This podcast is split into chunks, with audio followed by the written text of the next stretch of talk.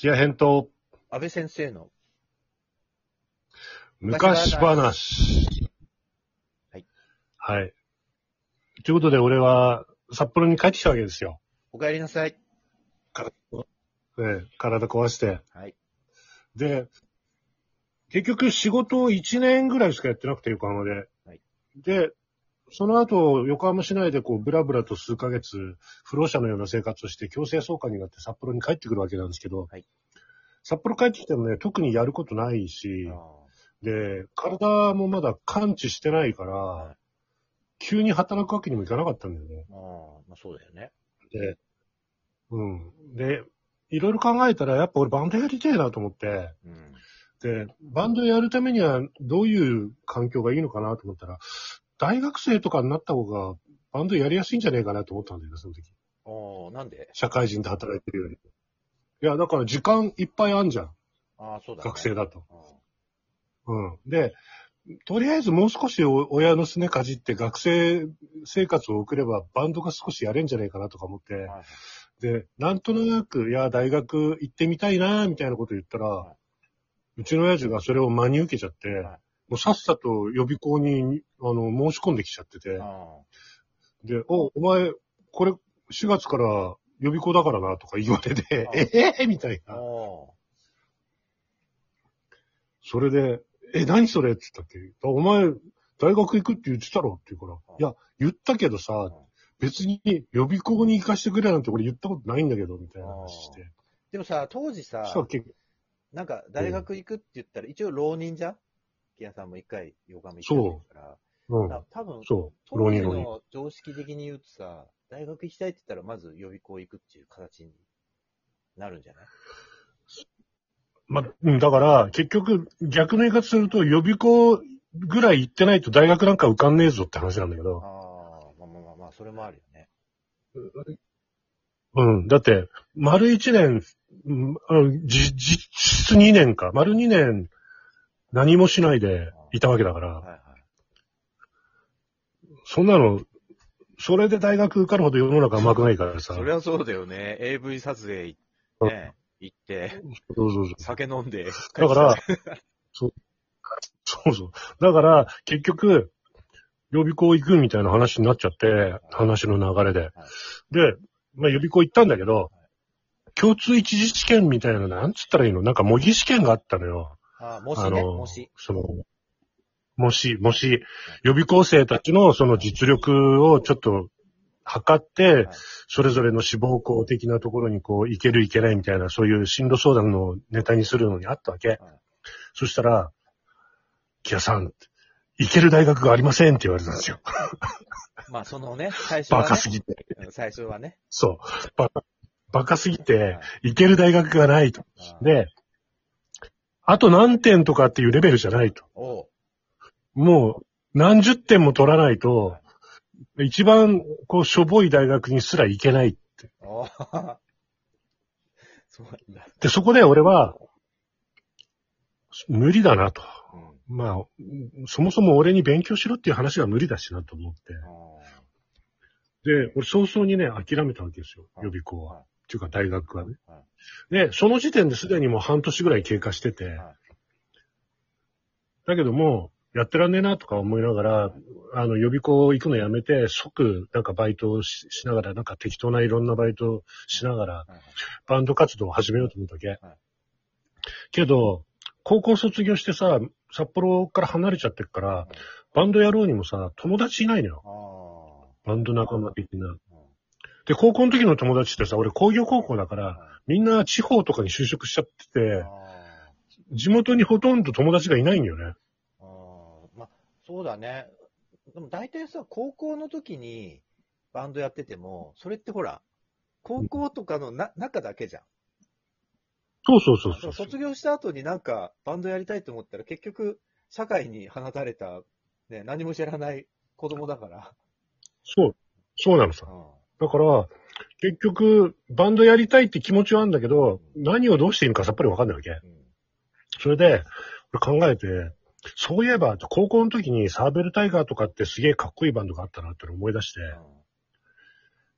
で、とりあえずそのサーベルタイガーの人と友達になったらなんか手がかりがつかめんじゃねえかみたいな感じになって、で、その話を高校時代に通ってたポットってロック喫茶があって、で、そのポット行った時にそういう話をしてたら、そのポットの店員だった女の子が、え、私木下さんのこと知ってるよ？って言うのよ。で何？とか思って、え、ちょっとめっちゃ紹介してほしいんだけどって話をしたら、じゃあ今度二人で木下さんの家行きましょうって話になって、で、その店員の女の子に連れられて木下家に行くわけですよ。もう、会ったことも喋ったこともないんだよ。全く。その女の子って誰なんだろう？俺知ってる人かな？その女の子はね、はいあの、当時のサーベルタイガーのベースボーカルだった滝沢くんの彼女だった。最近は？最近？最近出没したり？その子はもう、してないしてないあ。それはしてない。その、その、うんその後別れてはい、今はどこで何してるか俺はもう知らないから、ね。はいその子はい。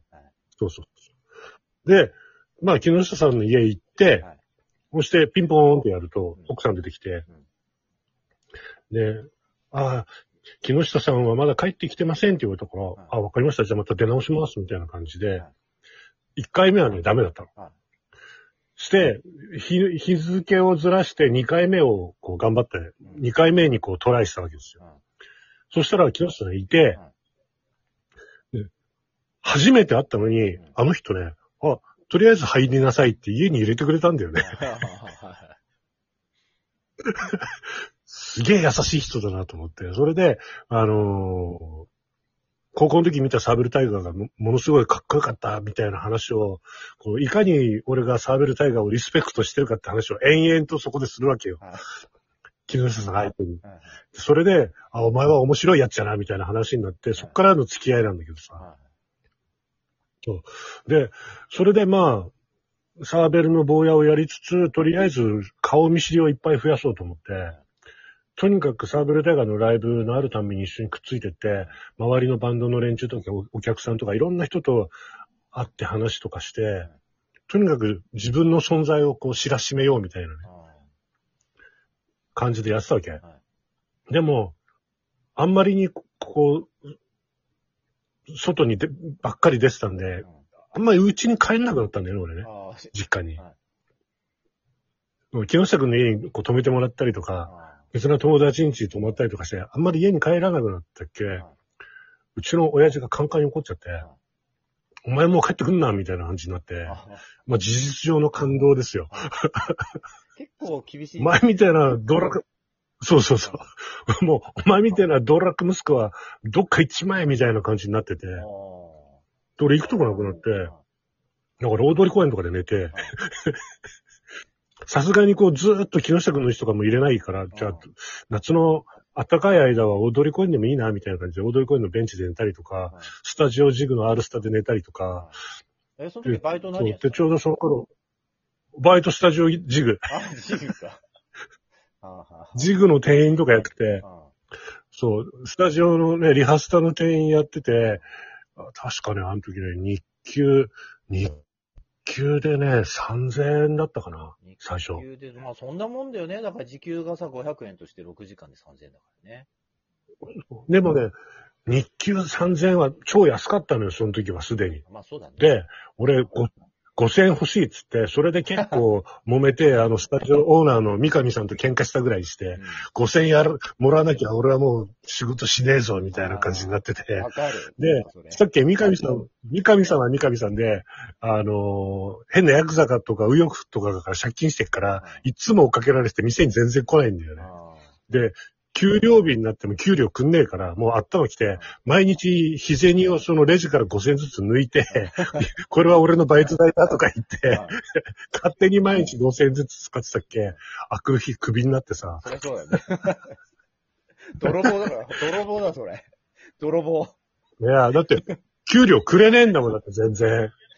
逃げ回ってて。で、夜中の3時とかに右翼来てさ、ドカーンってドア蹴飛ばして入ってきたらさ、三上出せとかっつってさ、いやおめっちゃ大騒ぎされてさ、いませんとか言ったら、待たせてもらうからなとか言ったら、朝の6時ぐらいまでさ、右翼ずっと待ってたりとかさ、あめちゃめちゃだったんだよ、あの頃。まあそうだね。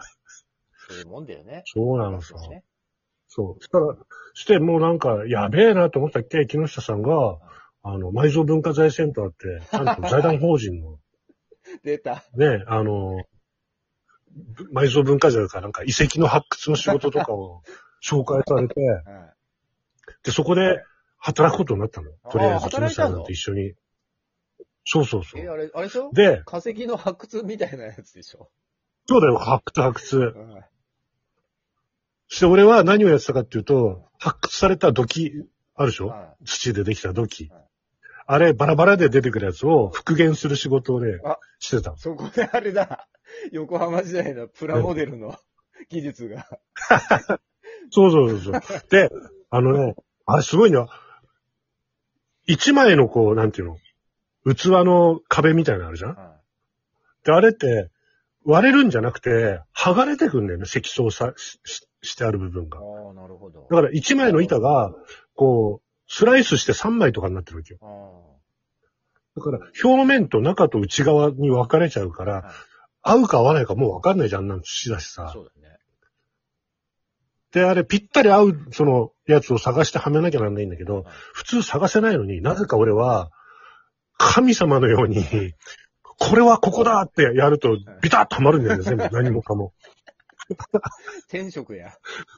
そしたら、そしたら、あの、研究してた先生方がもう大騒ぎして、こいつすげえみたいになって、それで俺、親父の感動が解かれたという、そんな話で、いいところで。そんな話でした。いいところで切れましたね、今ね。い。はい。わかりました。どうも。えーまあ、続きは次回ということで。OK です。じゃあ、ありがとうございました。はいはい。はい